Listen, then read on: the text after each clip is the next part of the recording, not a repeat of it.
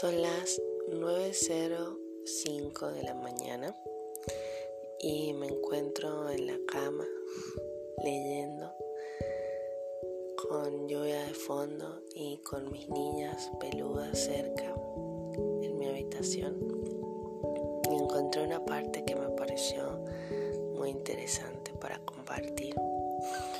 Dice así, un ejemplo maravilloso de esta de valorar el presente, lo simple y lo cotidiano, son aquellas cosas que se guardan en las casas para ocasiones especiales o para esa visita que no sabemos quién es y tampoco cuándo va a llegar. Copas de champaña, juegos de toallas, sábanas, manteles, anillos, carteras, etc., que están ahí esperando a que ocurra algo mágico sin entender que lo mejor de nosotros o las cosas más lindas que tenemos tienen que ser usadas con los que amamos y no con seres extraños y que la única ocasión especial que existe es la del presente y por lo tanto todo debe ser usado simplemente cuando se tengan ganas.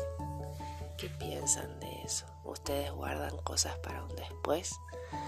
¿Ustedes viven o sobreviven?